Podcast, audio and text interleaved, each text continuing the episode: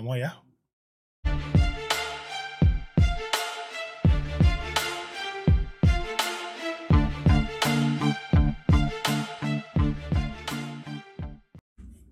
Saludos, ¿cómo están? Ya ustedes saben quién es, Sonic Boom. Bienvenidos al Boomcast. Eh, este es el episodio 2.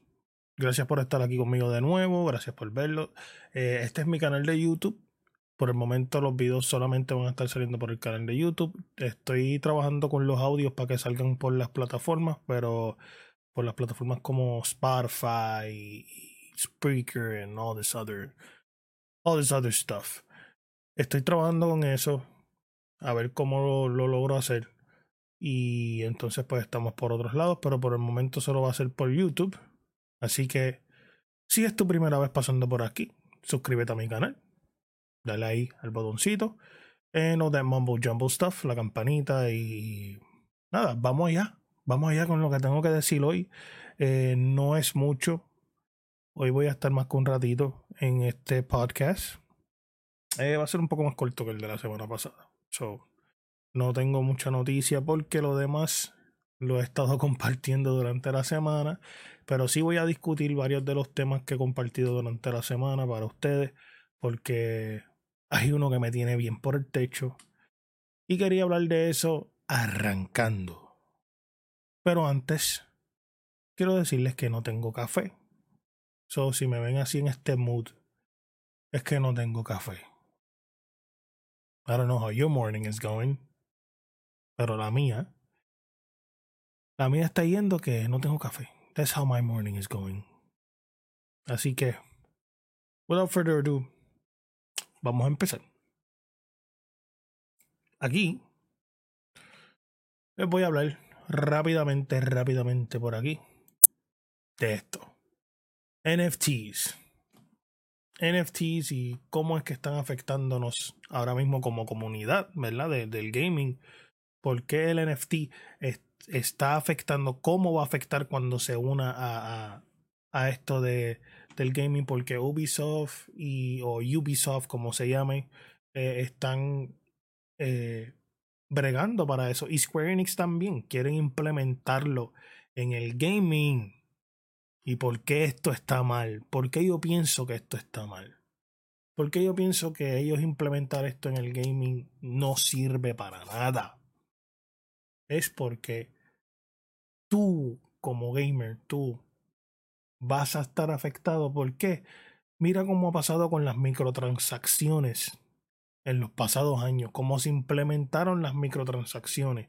Empezaron como con una cajita de goodies. Oh, mira, eh, toma esta cajita, págame 99 centavos y te damos cierta arma. Así fue que comenzó. Y creo que comenzó en móvil. Empezó en móvil y luego brincó para los juegos AAA. Juegos AAA. ¿Ok? ¿Cuántos se recuerdan cuando uno compraba estos juegos? Y estoy hablando way back, o sea, los años atrás. Cuando uno compraba el juego, lo ponía, empezaba a jugar y nada. No había que descargar los updates, no había que, no había microtransacciones. Si era un juego de pelea, este, no tenías que pagar por los, por los unlock fighters. Simplemente jugabas, pasabas los niveles y te daban el jugador. Perdón, el peleador. ¿A qué hemos llegado con esto? ¿Hasta dónde hemos llegado con las microtransacciones? Y, y, disculpen si le, le, les destruyo esa palabra, pero a mí no me sale bien. Microtransacciones. Ahí. No me sale muy bien. Diciéndola rápida. So. Anyways. Es stupid. Es demasiado de ridículo ver cómo las industrias de los, perdonen, las industrias de, de, del gaming ahora quieren añadirle otra microtransacción a nuestro juego, que son los NFTs. Like, why? Why do you want to do that to us? ¿Por qué tú quieres hacernos eso? ¿Por qué? Tienes ya tanto dinero, les damos tanto dinero a estas industrias y como quiera quieren más. Nos dan los juegos incompletos. ¿Ok? Pagamos 60 dólares y ahora 70 con la nueva generación.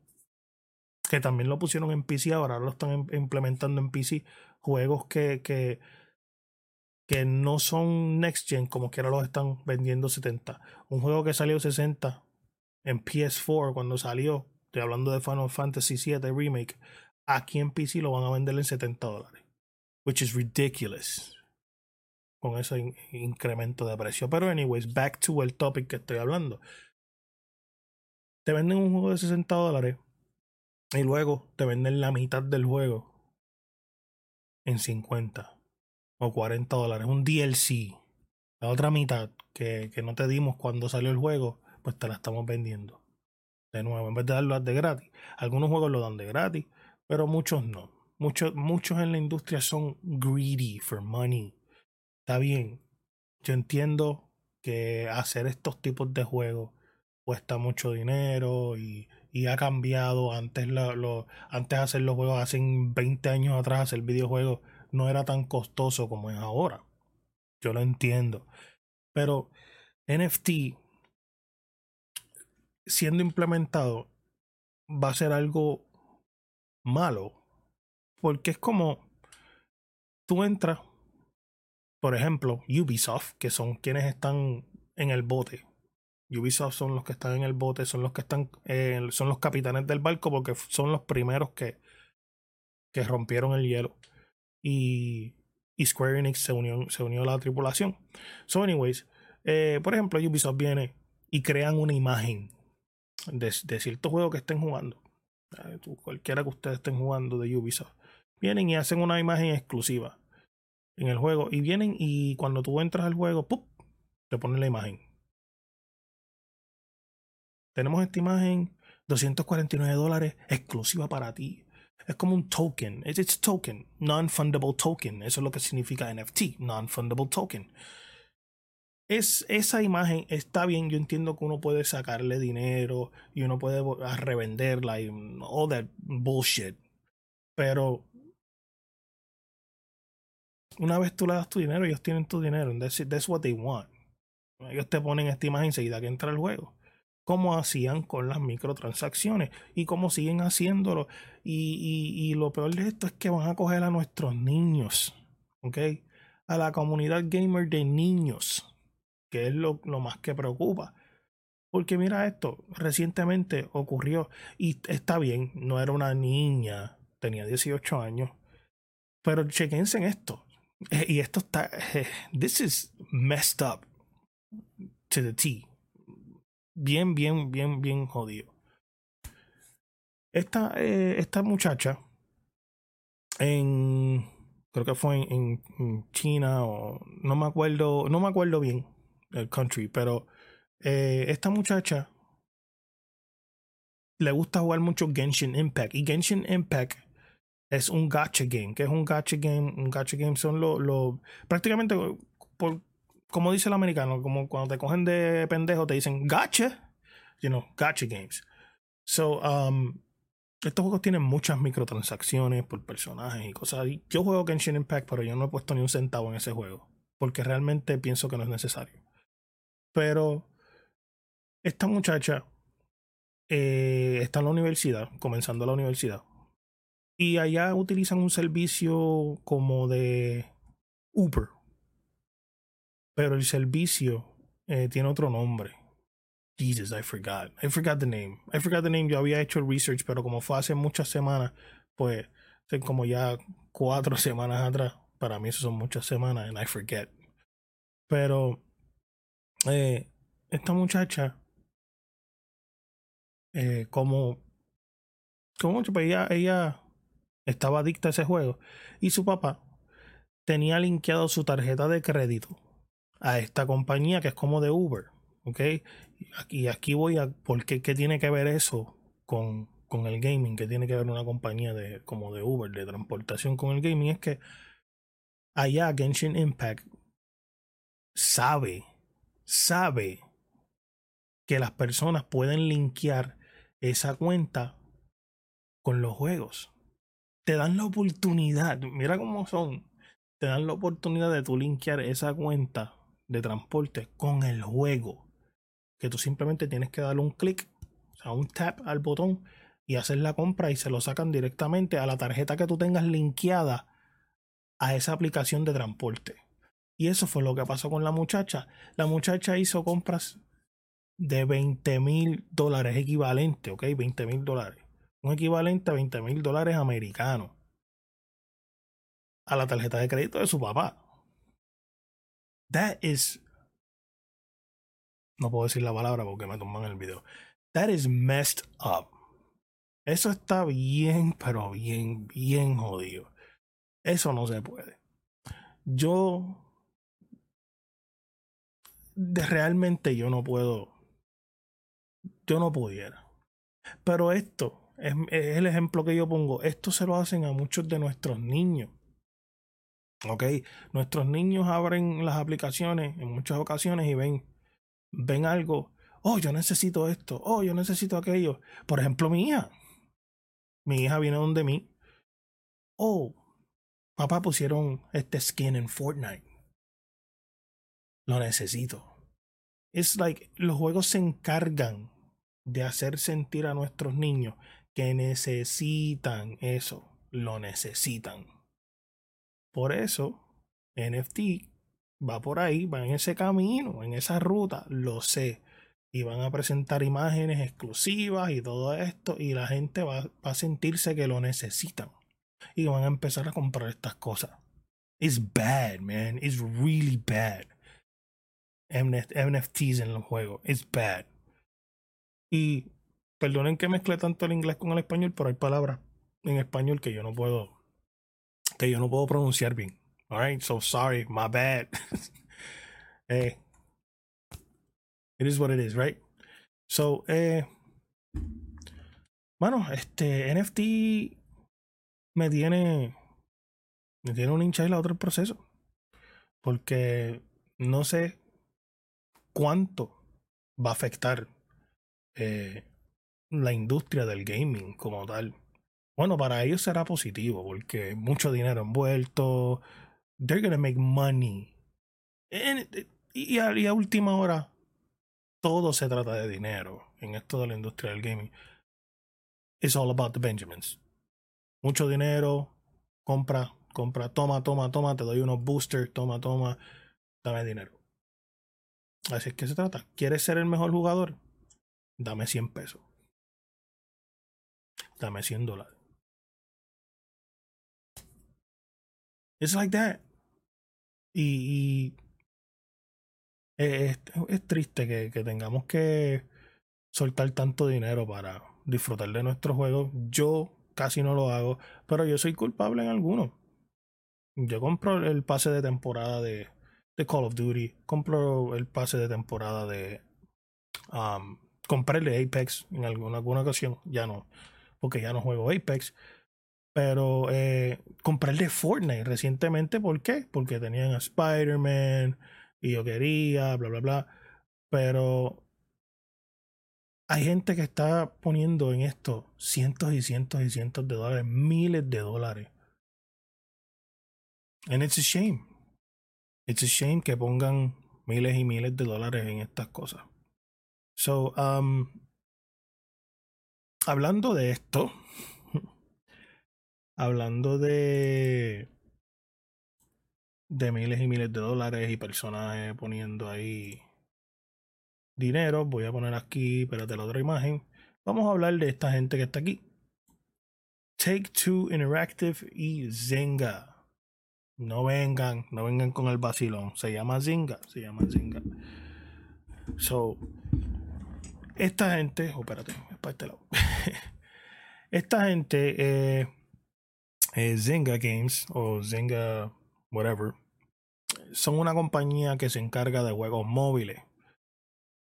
Ellos eh, tienen Farmville, Zynga Poker y tienen otros juegos más. De verdad, mm, no soy fanático. I'm not a fan. Pero se, se encargan de juegos móviles. Y los juegos móviles son la cuna de las microtransacciones. Alright. So, esta gente que está aquí, esta gente que está aquí, Take Two Interactive, acaba de comprarlos a ellos por 12.7 billones de dólares. ¿Por qué esto es un big deal? Porque yo pienso que esto es importante en cuanto a lo que estábamos hablando anterior, antes que esto. ¿Por qué yo pienso que es importante? Porque esto significa que Take Two se está preparando para entrar al mercado móvil, de los juegos móviles. Significa que posiblemente veamos un port de Grand Theft Auto a teléfonos móviles o un port de Red Dead Redemption a teléfonos móviles si no hacen algo nuevo que también es posible que sea tipo así Farmville and all this stuff pero ellos se están preparando y recuerden que Take Two y Rockstar con eso de las microtransacciones son igual que Ubisoft, igual que, que, que um, Electronic Arts. Ellos venden un montón de cosas de lo que son los Shark Cards para Grand Theft que es el juego que más dinero les genera a ellos. Es crazy. Pero, eh, yeah, ellos están ahí, están bregando con eso. Sé que van a, a entrar al mercado móvil porque why else, ¿por qué más van a pagar 12.7 billones por una compañía móvil? No, no, no es para dejarla ahí en el shelf. Ellos van a hacer algo y van a venir con algo grande. Lo sé que van a venir con algo grande. Eh, así que preparen esas billeteras. Porque sé que hay muchos fanáticos de Grand Theft Auto por ahí. Y yo sé que esa es su franquicia.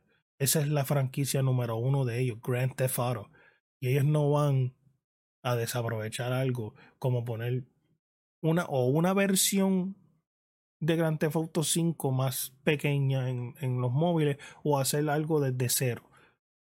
Un Theft Auto móvil. Práctica, puede ser así. Puede llamarse Grand Theft Auto Mobile. I don't know. O Red Dead Mobile. Whatever, you know. Pero sí, se van a inventar algo y lo van a sacar en juegos móviles. Y ahí es que nos va a coger. Y es una compañía que se hace billones al año. Billones. Por eso soltar 12.7 billones por esta compañía no es nada. Imagínense, imagínense en esto. Disney, Walt Disney, la compañía pagaron por la franquicia de Star Wars 4 billones. Por la franquicia completa, por los derechos de Star Wars, 4 billones. Esta gente pagó 12.7 billones por Zynga. Así que experiencien algo, porque esa cantidad no es, no, no es mucho para ellos. Para mí eso está hecho, con eso yo puedo vivir toda mi vida. Pero 12.7 billones de lot of money para dejar una compañía así, para dejar unos estudios así desarrolladores tirados para el lado. No. Ellos van a hacer algo grande con eso. Entonces, vamos a hablar de what else are we going to talk about today? Ah, yes. Tenía una cita hoy. Tenía una cita hoy y no pude ir. Porque obviamente mi hija empezó la escuela y yo tuve que levantarme, mi hijo está enfermo, pasó una noche larga, yo no he dormido. Yo estuve levantándome a cada hora porque mi hijo pues tuvo una mala noche se comió algo malo, tiene food poisoning y todo lo demás, y tuvimos una mala noche. Y pues, tenía una cita y no pude ir. Para los que no me conocen, yo tengo una condición que se llama eh, en los ojos. Keratoconos es una condición que tiene, te hace que los ojos, la, la, la pupila aquí al frente, esté en forma de cono y no, no puedes ver bien. No puedes ver bien. Si yo les enseño mis espejuelos cómo son, ustedes van a decir, wow, man, you really messed up. Pero si no puedo ir a una cita y estoy un poco, pues, porque tenía que recorrer unos lentes nuevos, deja ver si puedo pasar ahorita y como quiera me los dan. Pero vamos a hablarles de esto que está aquí. De Mario Kart 9. Mario Kart 9 que ha sido tan rumorado y tan hablado. Y yo he hablado creo que en dos videos sobre eso. Eh, les voy a dar mi, mi ¿verdad? Lo, lo, que se rumora. Y mi opinión sobre eso. Cómo cambiaría la, la franquicia y eso. Ellos tienen, viene por ahí un twist. Ellos anunciaron que Mario Kart 9, y no fueron ellos específicamente estoy hablando de Nintendo, no fueron ellos directamente que dijeron que el twist, eh, que viene Mario Kart, simplemente fue un, un, analista de esta industria que ha hablado de otros juegos de Nintendo que han salido. Él, es un insider, él trabaja cercano a Nintendo, so él sabe, él sabe, él sabe cosas. So esta persona eh, que es un nombre en japonés, o no esperen que les diga el nombre porque de verdad, el nombre en japonés y no me lo aprendí. Sorry. I, just, I'm bad with names. So, el twist. ¿Cuál es el rumorado twist que le van a añadir, a Mario Kart 9? Eh, se rumora que sea como F1 Stars, en donde tengan, si muchas personas conocen el deporte de F1, que son los carritos estos que son aplastados, que corren a 200 millas por hora en los tracks, dando vueltas, perdón, dando vueltas para la izquierda. Eh, cuando tienen las gomas gastadas o tienen problemas, se meten a lo que le llaman el pit stop. So, eso es lo que se rumora. Ese es el gran twist que se rumora que tenga eh, Mario Kart que sea tipo F1, donde tienes que, donde vas a tener problemas con el vehículo, si choca, eh, se te van a gastar las gomas eh, y un sinnúmero de otras cosas más.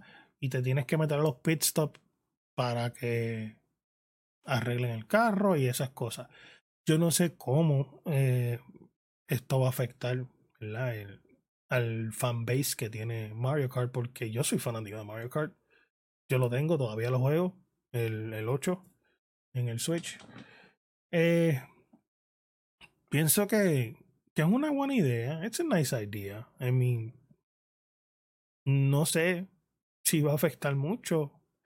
Porque hay personas que no les gustan ese tipo de. Porque ya esto entonces deja de ser un arcade racer y se convierte en un juego de simulación. ¿Me entiendes? Ya ahí cambian las cosas. Entonces, tienes estos pit stops vas primer lugar, te tienes que meter el pit stop y ya te pasa todo el mundo. Hay muchas cosas. Entonces, si vas a tener pit stops, significa que van a haber más corredores en la pista al mismo tiempo. So, I don't know, hay que ver. Hay que ver sobre este rumor del famoso twist que quieren eh, añadirle a Mario Kart 9. Y yo espero que no afecte el fanbase de Mario Kart. De verdad que no. Ok, aquí tienen un fan desde, desde los días de Super Nintendo. I'm a big fan. Y ahora, ya que tengo aquí, déjame desaparecer esta imagen un poquito. Quiero, quiero hablarles de este juego que se llama. ¿Qué se llama este juego? Um, Leap. Y quiero mostrarles unas imágenes de Leap. Es un, un tipo Battle Royale que viene por ahí. Eh, y creí creo que vi las imágenes y me pareció interesante. Pensé que si se los mostraba, a lo mejor, pues les iba a interesar. Y aquí tienen. Este juego es Leap. Y es más bien como unas batallas más aéreas como tal. Pero el juego se ve nítido. Las imágenes se ven bien. El juego comienza su fase beta el mes que viene y van a estar lanzando el beta en, Steam el próximo mes. Y hasta, hasta, el momento luego las imágenes se ven bien. Me tiene esa vibra como de Hyperscape. Pero no es cosa rara que sigan sacando Battle Royales y, y cosas para, para competir obviamente voy a darle un try. Parece también a Apex. Esto es un portal. Hmm. Anyways. Tiene un parecido a Apex y no estoy viendo mucha batalla aérea ahí. Porque lo describen como una batalla aérea. ¿Y qué es esto? That's nice. Eso es como un. Como un caballo. Eh, mecánico. What? Alright. Eh, las imágenes se ven bien. So, aquí hay 1, 2, 3, 4, 5. So, no sé si el juego es team-based de squads o realmente 30 versus 30 porque es hasta de 60 jugadores al mismo tiempo. Por aquí estoy viendo 1, 2, 3, 4 y ahorita vi 5. Aquí vemos 3. So, a lo mejor los squads no son limitados a hacer un número específico como pasa con Apex, que son 3, eh, 3 o 2, si no me equivoco. En Fortnite son 4, 3, 2 y 1. Aquí podemos ver que hay grupos de 3, grupos de 5 y grupos de 4. Es que hay uno solo. Mira, aquí, aquí se puede ver una imagen del, del caballo mecánico o perro mecánico, whatever that is. I don't know if it's a bike. Jesus, pero tiene como que patas mecánicas. Ok, ¿cuál es este? ¿Cuál es este? Ok, ves, aquí vemos cuadro. Esto es otro jugador acá en La Palma. Chocado. so vemos 1, 2, 3, 4, 5. So al parecer sí son equipos de 5, 4 y 3. Porque no, no han mostrado dos personas en esto y son 14 imágenes. En esta vemos cuánto. Uno, dos, sí, son equipos de 5, 4 y 3. No vi de 2. No vi de 2. Ok. So, este jueguito eh, viene por ahí. Se llama Leap. Y realmente, pues se ve interesante. Se ve interesante. Eh, el Close Beta Test empieza al 19 y el mes que viene empieza el Early Access, ¿ok? So, veremos a ver cómo este juego, aquí estoy viendo la página todavía. Eh, no sé si puedo enseñar el gameplay porque puede que me tumben el, el live. So, no, puedo, no puedo enseñar el gameplay como tal. Pero sí, este jueguito se ve interesante. Voy a darle un intento. Y si quieren, pues lo streameo a ver cómo, cómo se ve el jueguito. Pero mientras tanto, sigamos por acá con lo que tengo que decir, con, con lo poco que me queda decir, porque no, no me queda mucho. Eh, what else is there? Oh yeah, oh yeah, oh yeah, oh yeah. Armor Core. Armor Core regresa. Para los que jugaron Armor Core en el pasado, este juego debutó en el 1997. Fue la primera vez que este juego salió. Yo recuerdo, yo era un niño. Yo era un mogoso de 8 años y lo jugué. Armor Core. Eh, si no me acuerdo, si no me recuerdo, fue en uno de los demos que traía el PS1. Cuando lo compraba. Porque mi papá me compró el PS1 y vino con dos discos de juego de PlayStation Underground. Yo no sé si se recuerdan de eso, pero it's been a while. So Armor Core eh, regresa. Todavía eh, no han dicho mucha información del juego, simplemente que hay un Armor Core en desarrollo.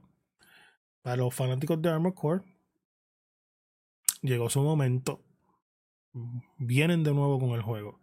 Armored Core es un juego de batallas de mechs o robots que tú tenías un sinnúmero de customizaciones cuando, cuando estaba el juego y llegaron más que hasta Armored Core 5 en el 2012 o sea hacen 10 años que no sacan un juego de Armored Core so ya regresa y está hecho por From Software los que conocen From Software son los que eh, los desarrolladores de los Dark Souls games los Souls-like games, uh, Bloodborne, eh, todos esos, todo eso, todos esos juegos que son gemas.